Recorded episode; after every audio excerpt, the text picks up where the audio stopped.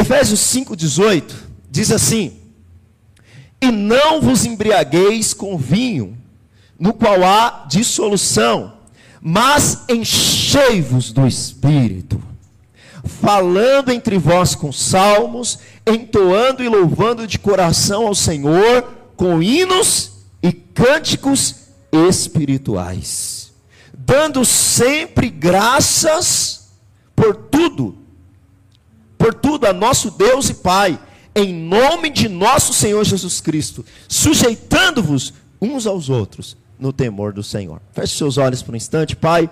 Eu oro pela tua palavra, que é verdade, que é vida, que venha nos despertar, que o Senhor possa falar ao nosso coração, que nós saiamos daqui transformados, que não seja a minha palavra, mas que seja a boca do Senhor, Pai. Em nome de Jesus, diga amém. Irmãos, na última semana, em Efésios 5, nós vimos que a Bíblia, ela nos chama a sermos imitadores de Deus. Então ele nos chama a sermos, sermos imitadores do Senhor. Agora, como que nós podemos ser imitadores do Senhor? Lá no verso 1 ele diz: sede imitadores de Deus. E aí ele diz: estou aqui dando um, uma revisada para você. Como que nós devemos ser imitadores de Deus? Nós somos imitadores de Deus como filhos. Então, para eu ser imitador de Deus, eu preciso entender que eu sou filho. Então eu sou um filho, ele se parece com o pai. Mas não apenas filho, eu preciso entender, o verso diz que, como filhos amados, o segredo para você obedecer a Deus, o segredo para você andar em santidade, chama-se você entender, eu sou filho amado. O pai não quer me privar. Nós falamos de pureza sexual aqui semana passada, dentro desse texto, e tem muita gente que acha que Deus quer privar ele do sexo que Deus quer privar ele do prazer.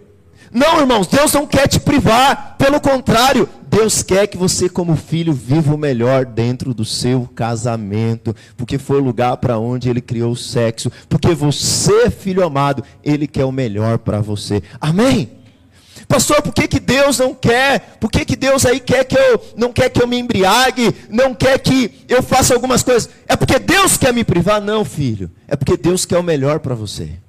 Porque o pecado ele gera morte e Deus não quer que você morra. Deus quer que você tenha vida e a tenha em abundância. Amém? Nós, irmãos, então, precisamos entender que como filhos amados somos exortados a evitarmos todo tipo de impureza. E aí, continuando no texto, é, nós vimos hoje que ele nos traz duas ordens: uma ordem negativa e uma ordem positiva. Olha o que diz o verso 18, acompanha comigo. E não vos embriagueis com vinho. Essa é a ordem negativa. O que é a ordem negativa? Ele está te dizendo: não faça. O que, que eu não devo me fazer? Eu não devo me embriagar com vinho. A Bíblia não te proíbe de você beber o vinho, mas ele te proíbe de você se embriagar. Dá uma chacoalhada em quem está do seu lado e fala para ele: você não pode dormir, você não pode perder essa mensagem. Amém? Deus quer falar com você. Aleluia! Agora ele dá uma ordem positiva. Qual a ordem positiva que Deus dá? Mas enchei-vos do Espírito. Então aqui há duas coisas que Deus nos diz para nós fazermos. A primeira, não se embriague com vinho. A segunda, se encha do Espírito. Agora, pastor, por que, que nós devemos ser cheios do Espírito? Veja bem, irmãos, Paulo já vem falando do Espírito aqui na carta aos Efésios, como nós estudamos lá em Efésios capítulo 1, verso 13. Projeta para mim, por favor. Efésios 1, verso 13. Olha o que diz. E quem também vós, depois que ouvistes a palavra da verdade, o evangelho da vossa salvação, tendo também nele crido, fostes selados com o Espírito da promessa. Ou seja, eu já tenho dentro de mim o selo do Espírito. Quando eu criei em Jesus, o Espírito veio habitar junto com o meu Espírito. Na antiga aliança, o Espírito vinha sobre os profetas, o Espírito vinha sobre alguns reis, cumpria o seu propósito e saía. Na nova aliança, não. O dia que você creu em Jesus, o Espírito de Deus se tornou um só com seu Espírito. Foi otorgado um só com seu Espírito. E se você creu em Jesus, não importa o que aconteça, o seu Espírito é um com o Espírito de Deus. Você é a habitação do Senhor. Amém? Por isso, onde você for, o Espírito Santo não te deixa, porque já tem um selo em você. Muitos não são da época da carta, mas era impossível você tirar o selo de uma carta sem rasgá-la. Hoje não tem como tirar o espírito de você, irmãos. Mas lá também vimos em Efésios, capítulo 4, né, que nós não devemos entristecer o espírito. Nós não devemos entristecer o espírito. Olha só Efésios 4:30. E não entristeceis ao espírito de Deus, no qual foste selado para o dia da redenção. Paulo está escrevendo para uma igreja que foi selada pelo Espírito, que é habitação do Espírito, que o Espírito mora nela. Mas agora Paulo está dizendo o quê? Enchei-vos do Espírito. Por que isso? Porque o Espírito Santo, irmãos, é aquele que gerou vida em nós. Nós nascemos mortos nos nossos delitos e pecados, mas o Espírito Santo nos regenerou no dia que você creu em Jesus, amém? O Espírito Santo também foi quem te convenceu do pecado, da justiça, do juízo, do pecado de não crer em Jesus. Você não crê em Jesus, mas o Espírito te convenceu que Cristo é o Messias, Ele é o Filho de Deus. Amém? Ele te convenceu de que um dia haverá um juízo e que somente por meio de Cristo você pode ser livre do juízo. Mas Ele também, o Espírito Santo, é o nosso consolador. A Bíblia vai nos dizer que o Espírito Santo ele testifica dentro do seu espírito que você é filho de Deus. Você não sabe como, mas você é filho de Deus. Você não sabe explicar, mas o Espírito testifica com o seu espírito de que você é filho. O Espírito Santo, ele nos batizou no seu corpo, a igreja, e nos concedeu dons. Mas irmãos, eu quero dizer algo. Você pode ser alguém que nasceu do Espírito, recebeu o consolo do Espírito, é a habitação do Espírito, tem dons do Espírito e pode ser alguém que não é cheio do Espírito. Presta atenção. Você pode ser alguém que é selado pelo Espírito. É um com o Espírito, é otorgado com o Espírito, mas que não é cheio do Espírito. Fala misericórdia. Tem cristãos que experimentaram a regeneração, experimentaram-se a habitação do Espírito, mas nunca tiveram a plenitude do Espírito. E aí Paulo diz para eles, para essa igreja que é selada, que é habitação, que são filhos, ele está escrevendo para a igreja, e ele está dizendo o quê? Enchei-vos do Espírito. E aí, Paulo faz, ele, ele faz aqui uma semelhança e um contraste entre a embriaguez com vinho e o enchimento do Espírito. Olha só o que diz o verso 18. E não vos embriagueis com vinho no qual há dissolução. Interessante, irmãos, que existem algumas semelhanças entre uma pessoa embriagada com vinho e uma pessoa cheia do espírito. Qual? Primeiro, mudança de comportamento. Alguém que é tímido, quando ele enche a cara, o que, que ele faz? Ele perde a timidez. Alguém que não fala muito, quando ele está bêbado, o que, que ele faz? Tem alguém aí? Fala mais do que pelos cotovelos, sim ou não? Alguém que não tinha coragem, quando ele está bêbado, o que, que ele faz? Ele cria uma coragem. Eu quero te mostrar que aqueles que são cheios do Espírito, a sua vida também é mudada, a sua personalidade também é mudada. Quantos lembram de Pedro? Pedro era alguém que, quando prenderam Jesus, irmãos, uma empregada perguntou, falou para Pedro: Ó, oh, você estava com Jesus. Você estava com Jesus, Pedro. O que, que Pedro responde para ela? Nunca vi, não conheço. Irmãos, Pedro ficou com medo de confessar perante uma empregada que, que ele esteve com Jesus, de que ele era discípulo de Jesus, irmãos. Agora vamos ver esse mesmo apóstolo, cheio do Espírito Santo. Vamos ver esse mesmo apóstolo, cheio da vida de Deus. Olha o que diz Atos 4:8. Projeta para mim Atos 4:8. Atos 4:8 diz assim: Atos capítulo 4, verso 8, após Pedro orar e um coxo ser curado. Olha o que diz. Lembra? Pedro negou Jesus diante de uma empregada. Agora, as autoridades de Israel, as mesmas que crucificaram Jesus, chama Pedro e João e confronta. Peraí, se eu tive medo de confessar Jesus diante de uma empregada, diante de quem pode me matar e me crucificar também, qual que era a tendência? Era eu também negar a Cristo. Sim ou não, irmãos? Mas sabe qual é a resposta? Então Pedro, o que que Pedro estava? Ele estava o que, irmãos? Cheio do Espírito, lhe disse, autoridades do povo. Pode continuar. Verso 9, por favor. Autoridades do povo Visto que hoje somos interrogados a propósito do benefício feito a um homem enfermo, e de modo que foi curado, tomai conhecimento vós todos, e todo o povo de Israel, que de que em nome de Jesus Cristo, o Nazareno, a quem vós crucificaste, e a quem Deus ressuscitou dentre os mortos, sim, em seu nome é que, é que, este, que está curado perante vós. Este Jesus é a pedra rejeitada por vós, os construtores, a qual se tornou a pedra angular. E eu digo mais: não há salvação em nenhum outro, porque debaixo do céu não existe nenhum outro nome dado entre os homens, pelo qual importa que sejamos salvos. Oh, peraí, o homem que estava com medo de empregada,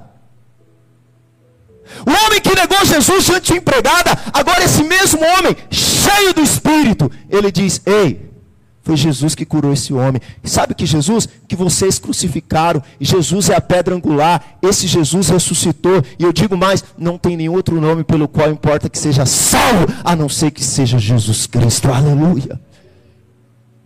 Irmãos, se você tem medo de evangelizar, se você tem medo de falar a respeito de Jesus, se você tem medo de pregar, sabe o que, que você precisa? Ser cheio do Espírito. Ai, pastor, eu tenho medo que minha família pensa. Ai, eu tenho medo que as pessoas do meu trabalho. Ai, ai, ai, ai. Cheio do Espírito. Quero dizer para vocês, não há nenhum outro nome que importa que você seja salvo, que não seja Jesus Cristo de Nazaré. A igreja estava dentro de uma casa. Já havia até experimentado o Pentecostes, mas após experimentar o Pentecostes, a perseguição aumentou. E eles voltaram para as quatro paredes de novo. E aí novamente o medo veio. Mas lá no verso 23 de, de Atos 4, olha o que diz. Uma vez soltos, Pedro e João, no caso, procuraram os irmãos e lhes contaram quantas coisas ele havia dito. Os principais sacerdotes e anciãos, sabe o que, que eles tinham dito? Não pregue mais a Jesus. Mas Pedro, cheio do Espírito, disse: é melhor obedecer a Deus do que obedecer aos homens. E aí ele diz: ouvindo isso, unânimes, levantaram a voz a Deus e disseram: Tu, soberano Senhor, que fizeste os céus, a terra, o mar e tudo que neles há e que por intermédio do Espírito Santo, por boca de Davi, nosso pai, teu servo, porque se enfurece os gentios e os povos imaginaram coisas vãs. Levantaram-se os reis da terra, as autoridades, ajuntaram-se uma outra contra o Senhor e contra o seu ungido. Aqui ele está citando os salmos.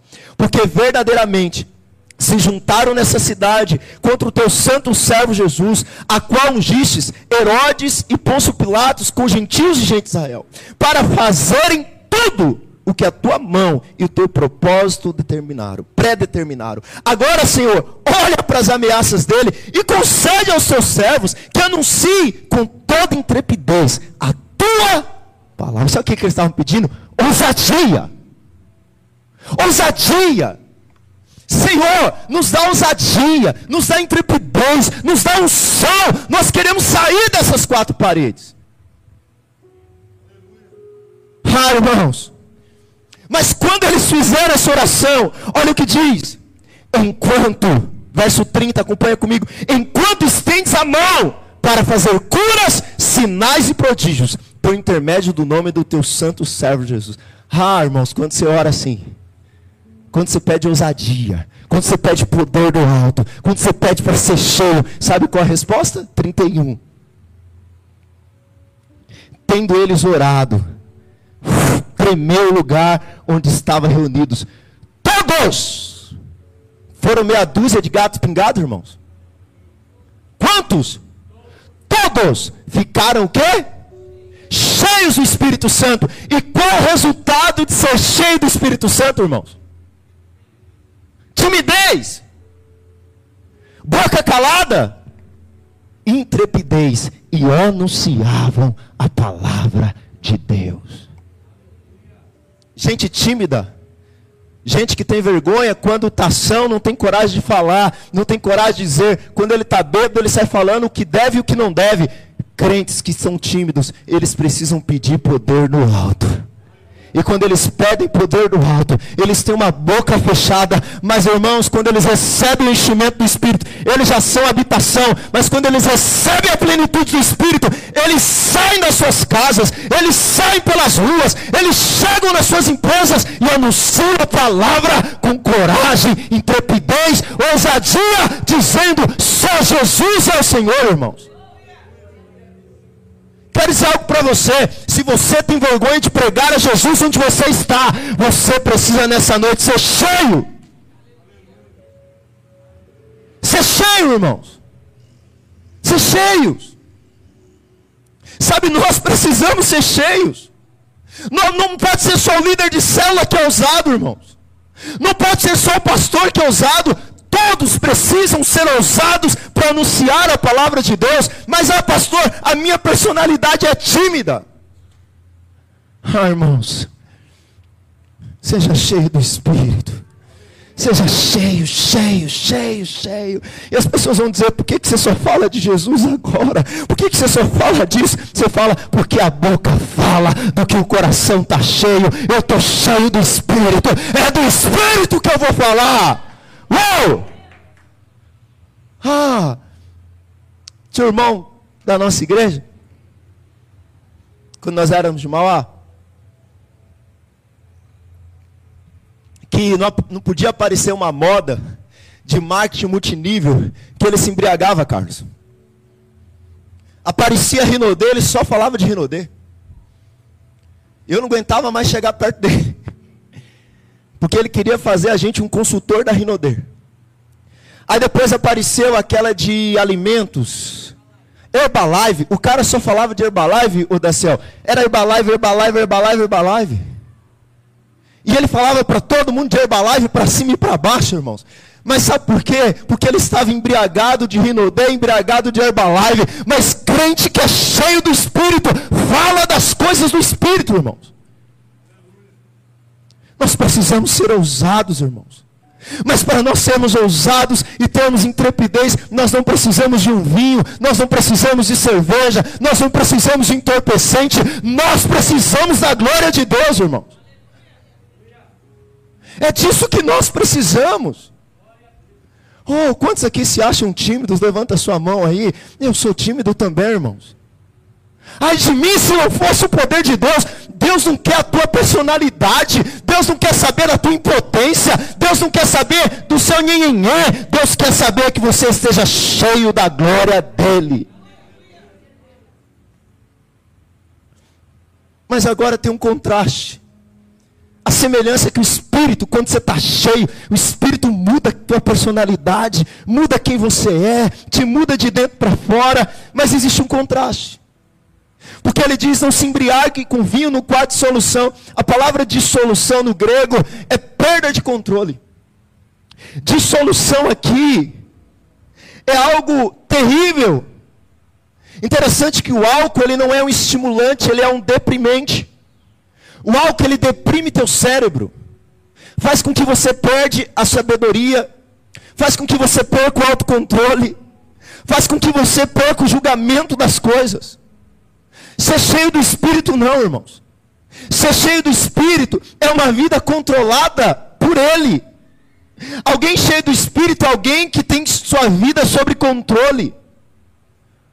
Olha as obras da carne e as obras do Espírito. Projeta para mim Gálatas 5, 22. Gálatas 5, 18, melhor.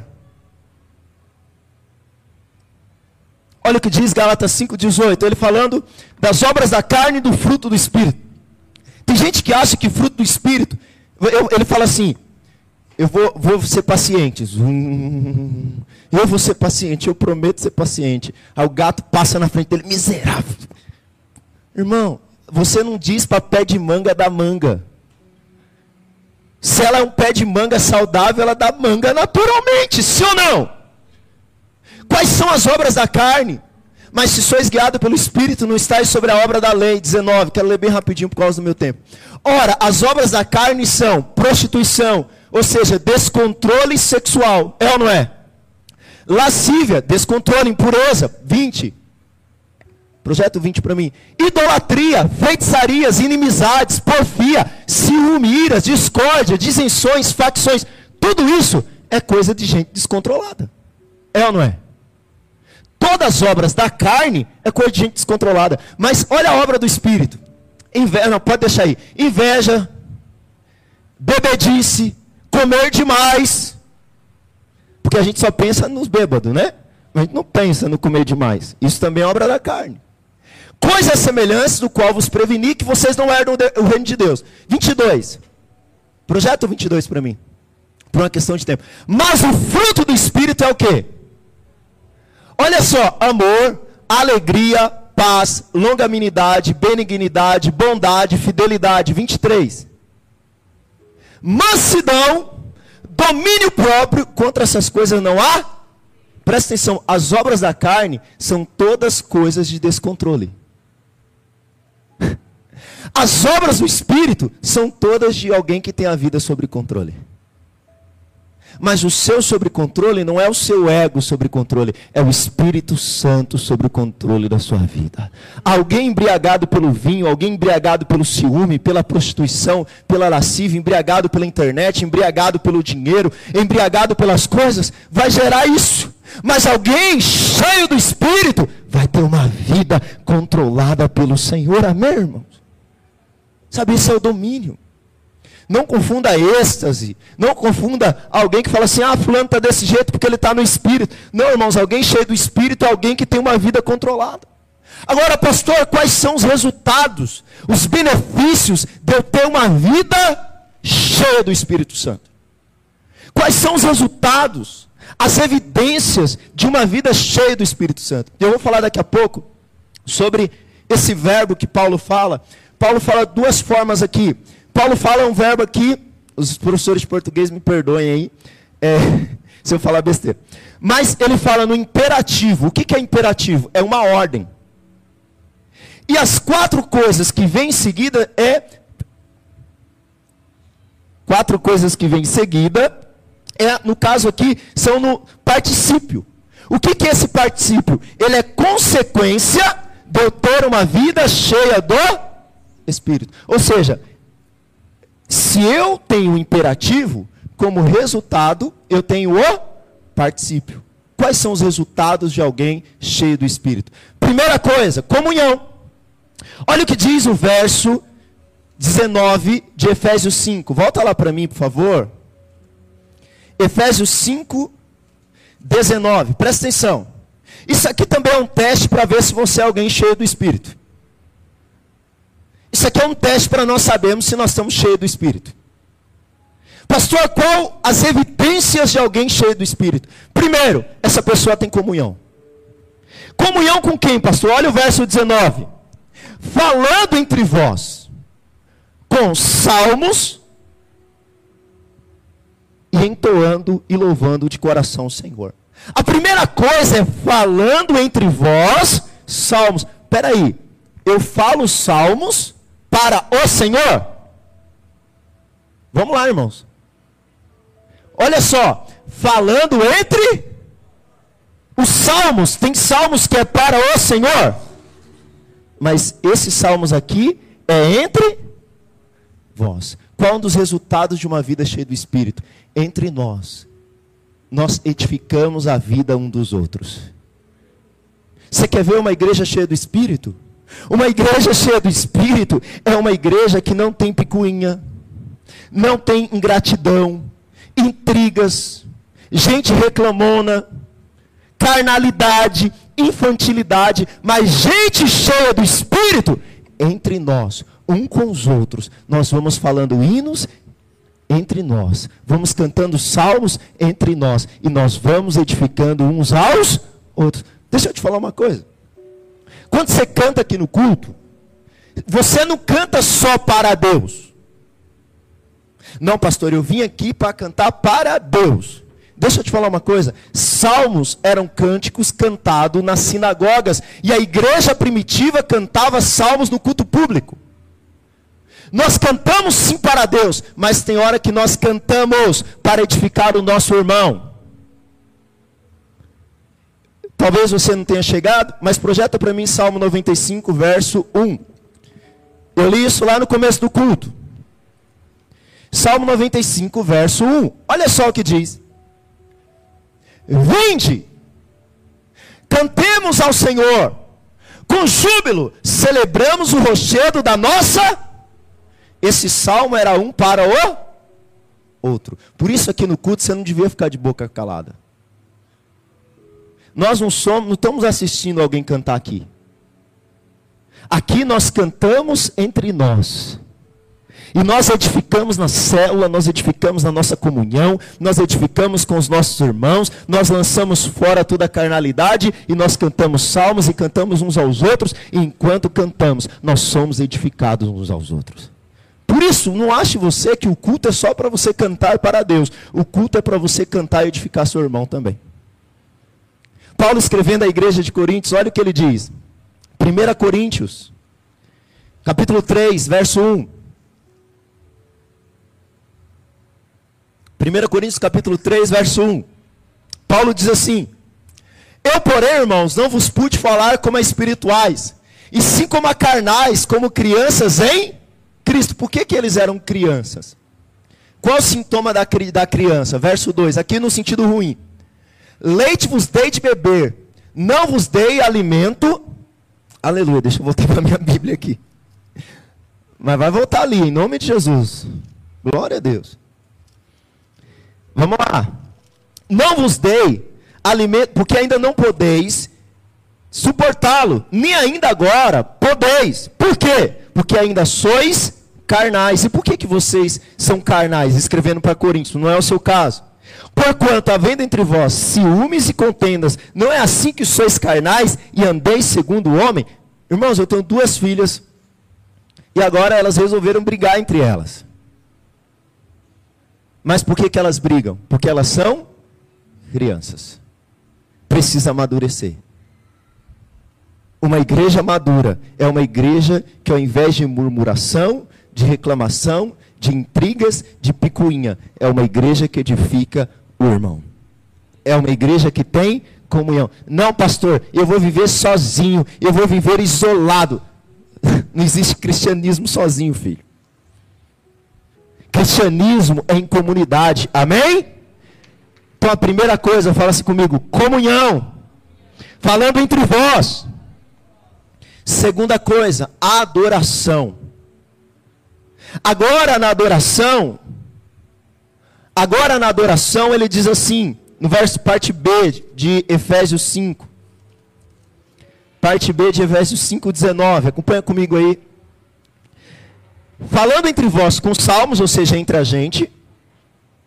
E aí ele diz: entoando e louvando de coração ao Senhor, com hinos e cânticos espirituais. Agora mudou. Se na primeira parte é entre a gente, na segunda parte, o sintoma de alguém cheio do Espírito é alguém que canta hinos a Deus. Lá no mundo tem aquele ditado, né? Quem canta males, crente cheio do Espírito canta. Crente cheio do Espírito abre a boca e canta ao Senhor. Crente cheio do Espírito entoa ao Senhor. Irmãos, deixa eu te falar uma coisa. Não confunda culto racional com culto mortal. O que é culto mortal? Você chega na célula, você chega no culto, parece que está tudo morto. Isso não tem nada de espiritual, isso não tem nada de racional. Irmãos, nosso culto precisa sim ser racional. A gente, a gente não pode ser alguém que, que perde o controle, é verdade, mas um culto público de uma igreja cheia do Espírito é um culto que tem alegria. Você não dá glória a Deus, mas eu dou glória a Deus pela sua vida. Uma igreja que é cheia do Espírito é uma igreja que tem júbilo, é uma igreja que celebra, é uma igreja que canta ao Senhor e não canta de boca para fora, nem fica olhando as pessoas cantarem aqui, mas ele abre a boca e canta ao Senhor de todo o coração.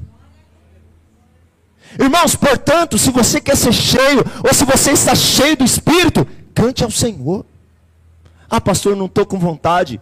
Eu não canto com a minha vontade, eu canto com o meu espírito. O Senhor diz que Ele nos chamou para ser adoradores em espírito e em verdade. Isso fala de você cantar com o seu coração, irmãos. Isso fala de você cantar com o seu interior. Nós precisamos adorar ao Senhor com todo o nosso ser, irmãos. Aqui já não é entre vós, entre nós, mas ao Senhor, um culto vivo.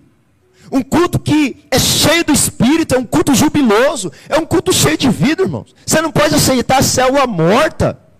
Você não pode aceitar culto morto. Você tem que cantar, abrir sua boca. Ó, oh, eu vou dizer uma coisa para você. Quando vocês estão cantando, o ambiente da igreja muda. Você não diz amém, mas eu digo amém pela sua vida. Vou falar uma coisa para você. Sabe qual é o culto que é ruim aqui? Sabe qual é o culto que é, que é morto? O dia que você não canta. Os irmãos aqui em cima podem escolher o melhor louvor. Pode fazer a melhor nota. Pode colocar o louvor mais bíblico. Se a igreja não cantar, o culto é morto. Culto vivo é um culto congregacional, onde a congregação canta. Onde você canta e o nome de Deus é exaltado. Isso é adoração. Isso é culto cheio do Espírito. Amém, irmãos? Terceira coisa, gratidão. Alguém cheio do Espírito, olha o que diz o verso 20: dando sempre graças por tudo a nosso Deus e Pai, em nome de nosso Senhor Jesus Cristo. A terceira característica de alguém cheio do Espírito é que essa pessoa é grata. Interessante que alguns têm errado nisso aqui, porque eles falam assim, sendo gratos por tudo. Mas você precisa terminar o versículo. Tudo em, é, a Deus o Pai em nome de nosso Senhor Jesus Cristo. Eu sou grato por tudo aquilo que pode ser em nome de Jesus. A esposa pode ser grata em nome de Jesus pelo adultério do marido? A mãe pode ser grata em nome de Jesus porque o filho caiu nas drogas? Existem maus, mal que nós não entendemos. E nós somos gratos porque mesmo quando o mal nos atinge, Deus continua sendo Deus. Mas a nossa gratidão é porque, é porque quem Deus é. Não pelo mal. Porque Deus não é mal, irmãos. Mas mesmo não entendendo, nós somos gratos a Ele. Você é alguém grato? Não precisa me responder. Você é grato pela mulher que você tem? Ixi, cadê os homens? Ó, eu vou te dar uma segunda chance. Cutuca o homem que está do teu lado. Se você não é casado, mas você está no relacionamento, também vale para você. Você é grato pela sua esposa? Mulheres, você é grata pelo marido que você tem? Se você ainda não é, você precisa ser mais cheia do Espírito.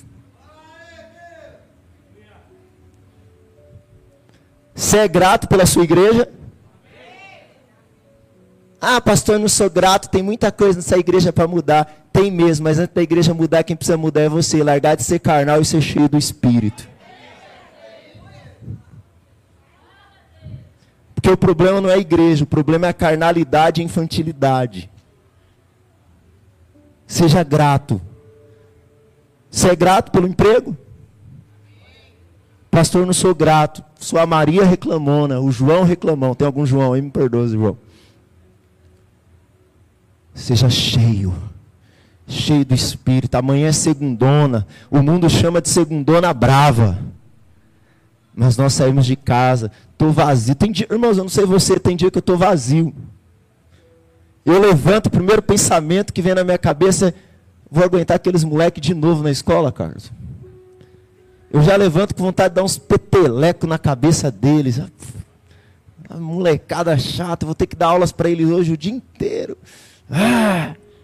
Aí eu olho no espelho e falo: Espírito Santo, eu estou vazio, me encha do Senhor.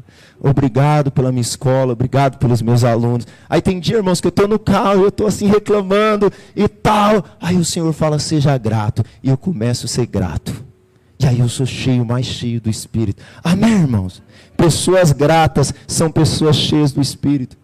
Agora a terceira e quarta coisa é que pessoas cheias do Espírito são pessoas submissas. Deu até um pulo aí na cadeira agora. Pessoas gratas são pessoas submissas. Pastor, como assim? Olha o que diz o verso 21. Sujeitando-vos uns aos outros no temor de Cristo. A partir da semana que vem, nós vamos falar sobre alguma sujeição. Eu não vou fugir do assunto. Eu vou falar entre o marido e a mulher, vou falar entre os filhos e, e, e, os pais, vou falar entre o patrão e os empregados. Não vou fugir da raia do texto semana que vem. E você vai entender que só é submisso, só é sujeito que gente cheia do Espírito. Gente orgulhosa não é cheia do Espírito. A pessoa pode orar em línguas, rodar, sapatear, ter dez dons, fazer milagres, se ela é orgulhosa e não submete alguém, essa pessoa é carnal, infantil e não cheia do Espírito. Porque gente cheia do Espírito é gente submissa.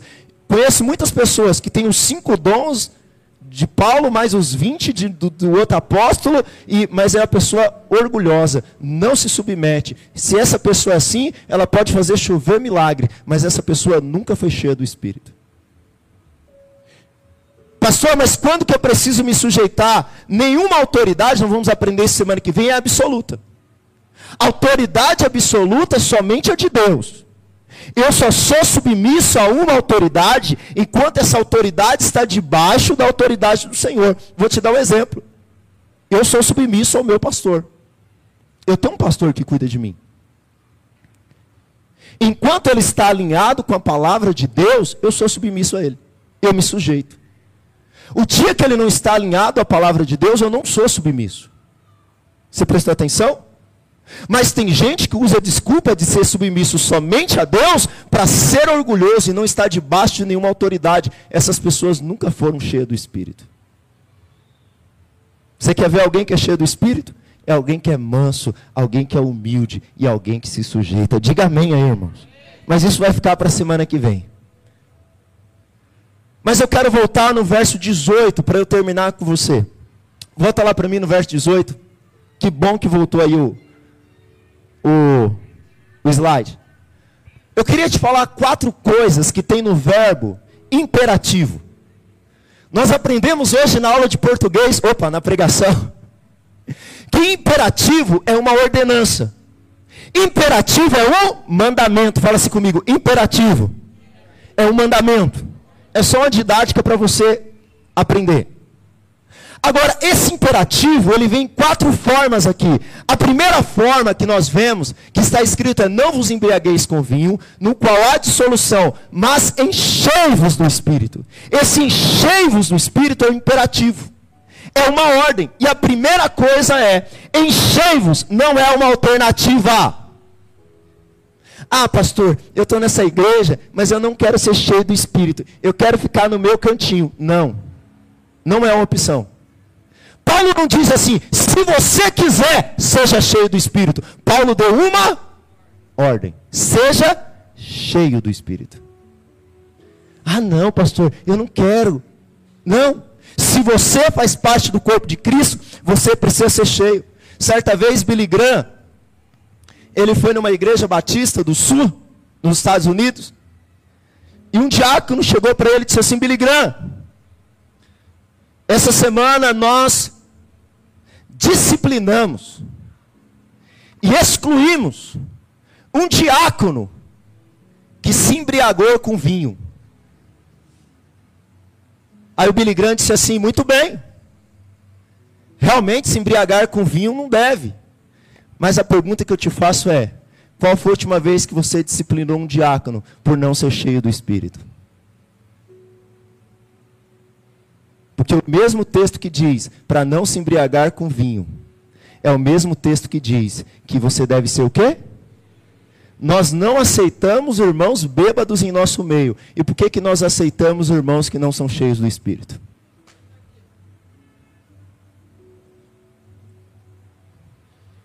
Nós não aceitamos irmãos, e não aceitamos aqui, não quer dizer que nós não acolhemos, não tratamos, se for preciso procurar ajuda médica. Mas por que, que nós aceitamos gente que não quer ser cheio do Espírito?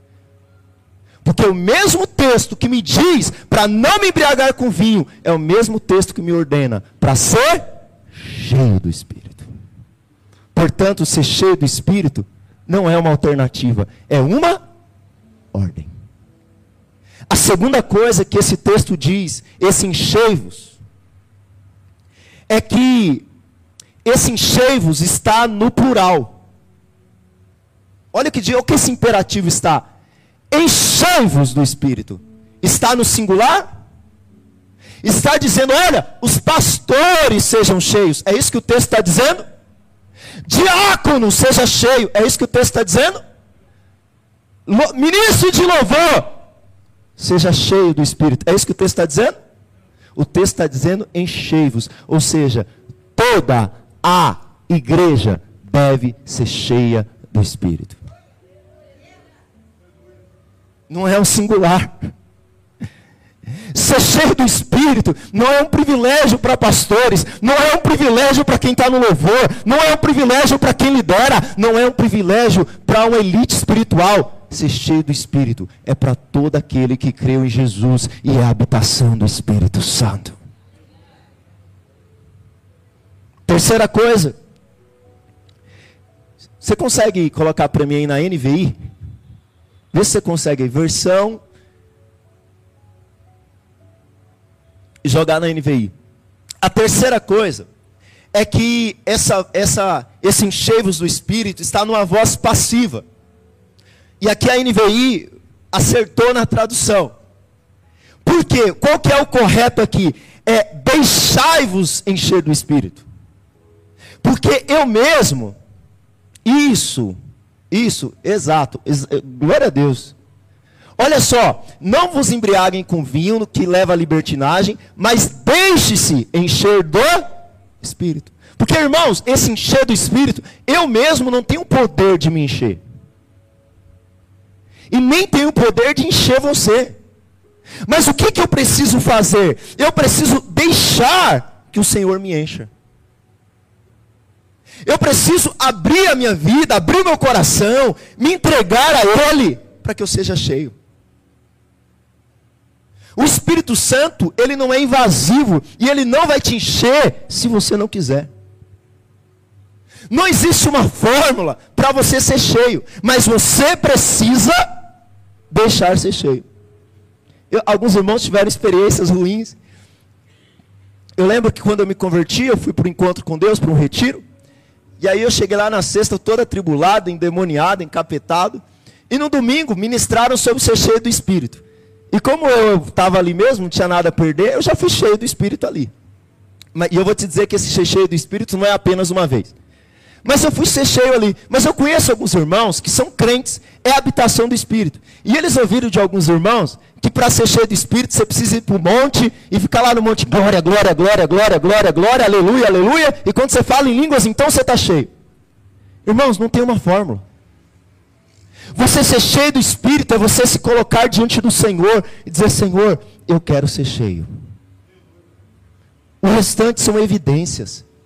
Mas é você dizer: Eu quero ser cheio. E por último, para nós orarmos, a quarta coisa é que esse enchei-vos está no tempo presente. Olha o que diz, volta lá para mim, pode deixar aí, é, mas coloca na outra versão. Enchei-vos do Espírito, não é para você ser cheio uma vez, não é para você ser cheio no dia da célula, não é para você ser cheio no dia da conferência, no dia da vigília. Enchei-vos é todo dia, a todo momento, é no presente, irmãos.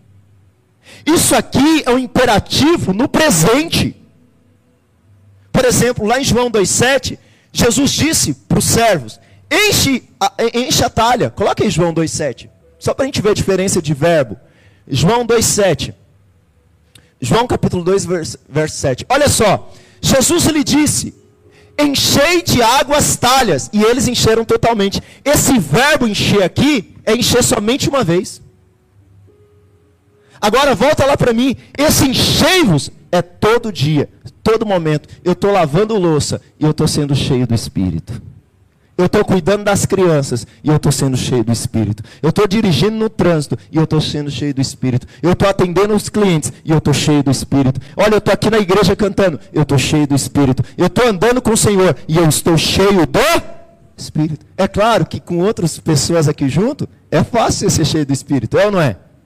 Mesmo assim, alguns a gente precisa dar uma, uma manivelada. Mas irmão, se aqui você não conseguir ser cheio do Espírito, filho, como que você consegue na sua casa? Sabe, irmão, ser cheio do Espírito, esse enchimento, uma vez que nós somos selados pelo Espírito Santo, fomos selados de uma vez por todos, somos habitação do Espírito, uma vez por todos, mas o enchimento do Espírito deve ser diário e constante. Essa semana tive uma experiência, eu estou com as Estou com as crianças em casa, nos meus dias de férias, que a minha esposa está trabalhando. E eu estou com as duas. E eu falei para ela: não precisa mandar para a escola, deixa comigo. Super pai aqui. Irmãos, eu me dou muito bem com elas. Mas essa semana elas aprontaram todas comigo. Irmãos, teve um dia que elas aprontaram todas comigo, Bruno. Todas, todas, Carlos. Aprontaram demais comigo. E teve uma hora que eu fui muito bravo eu virei para elas e falei para elas assim: chega, deu, acabou. E elas falam assim, papai, para você, qual a medida, a dúvida, qual a medida de acabou, de chega, de deu? Eu falei, é essa! Irmão, sabe por quê? Eu não estava mais cheio do Espírito, não. Confesso para você que eu estava muito bravo já. Eu precisei me encher do Espírito de novo. Às vezes, para lidar com seus filhos, sabe o que, que você precisa? Sabe o que, que você precisa, irmão? Ser cheio do. Para lidar com aquele seu marido, sabe o que, que você precisa? Responde aí, para lidar com seu marido, o que, que você precisa? Ser cheio do. Para você lidar com essa mulher de TPM, filho, o que, que você precisa? Fala alto aí! Para lidar com aqueles irmãos da célula, com o pastor, com os líderes. O que é que nós precisamos, irmãos? Ser cheio do Espírito, ativado pelo Espírito. E quando nós não tivermos cheio, nós falamos salmos de novo. E ativamos, enchemos de novo. E nós temos, as pessoas falam, nossa, como você é paciente, como você é bonzinho. Não é não, filho. Em mim não há bem nenhum. É apenas que eu estou cheio do Espírito. Fique de pé no seu lugar. Aleluia, Paulo ao Senhor. Oh, nós queremos ser cheios do Espírito, irmãos. Aleluia. Aleluia. Cadê os irmãos do louvor aqui? Nós vamos orar agora. Amém? Fique de pé no seu lugar aí, irmãos. Aleluia. Oh, alguém quer ser cheio do Espírito aí? Amém? Mas deixa eu te falar, não confunda ser cheio do Espírito com êxtase. Tem gente que tem êxtase, amém, não tenho nada contra isso, mas ser cheio do Espírito é a todo momento. Ser cheio do Espírito vai produzir frutos, vai fazer com que você pregue o Evangelho, vai fazer com que você tenha coragem, perca a timidez, seu caráter seja mudado, os frutos do Espírito venham sobre a sua vida, amém? Antes do Fernando tocar a guitarra dele aí, eu, eu, eu sempre, quando estou preparando minhas pregações, eu gosto de consultar comentários. Comentários de autores bíblicos. E hoje, eu estava vendo os comentários a respeito desse texto do Hernandes Dias Lopes. Os irmãos sabem, o Hernandes ele, ele é da presbiteriana. Né? Os irmãos lá quase nem bate palmas, né? Mas você sabe o que é poderoso? O Hernandes ele estava contando testemunho de algumas pessoas. E eu peguei essa fonte dele aqui. Olha o que ele conta. David Brainerd, missionário entre os índios peles vermelhas, que experimentou um poderoso avivamento no meio da selva. E viu centenas de índios antropó, antropófagos. Acho que é índio que come gente, não é isso? Sendo salvos. Ele diz assim: Ó, oh, uma hora com, com Deus ultrapassa infinitamente mais todos os prazeres e deleites deste mundo. Agora presta atenção nesse relato aqui. No dia 8 de agosto de 1745, Brainerd relata a manifestação poderosa do Espírito enquanto pregava no meio dos índios. Isso aqui é o Hernandes falando, não é nenhum pregador pentecostal, não. Olha o que ele diz. Enquanto eu discursava publicamente, presta atenção nisso aqui. Enquanto eu, eu discursava publicamente, o poder de Deus pareceu descer sobre a assembleia, sobre a reunião, como um vento impetuoso, o qual com espantosa energia derrubava todos à frente. Fiquei admirado diante da influência espiritual que toma quase que totalmente a audiência, não podendo compará-la com outra coisa, senão com a força irresistível de uma poderosa torrente, de uma inundação crescente que com seu insuportável peso e pressão leva de roldão e tudo e a qualquer coisa em seu caminho. Quase todas as pessoas, sem importar a idade, foram envolvidas, inclinando-se sobre a força da convicção, e quase ninguém foi capaz de resistir ao choque daquela surpreendente operação divina. Agora presta atenção: homens e mulheres idosos que tinham sido viciados em álcool por muitos anos, e até algumas crianças pequenas, de não mais de que seis ou sete anos, pareciam estar aflitos devido ao estado de suas almas, genuinamente sensibilizados para com o perigo que corria, com a maldade de seus corações, com a sua miséria por estarem privados de Cristo. Crianças, idosos, jovens, velhos se arrependeram quando aquelas pessoas foram cheias do Espírito. Sabe, eu não vou impor as mãos sobre você, não vou fazer nada. Quantos entenderam a mensagem aqui, amém? A oração do país de Gales, do avivamento do país de Gales era enche no Senhor. Enche no Senhor. Enche no Senhor. Sabe, ah, pastor, eu já fui cheio um dia. Eu pregava com ousadia. Ah, pastor, eu já fui cheio um dia. Irmãos, o maná de ontem não serve para hoje. O maná tem que ser colhido hoje. Não serve você ter sido cheio ontem. Você precisa ser cheio hoje, precisa ser cheio amanhã, precisa ser cheio todos os dias. Feche os seus olhos.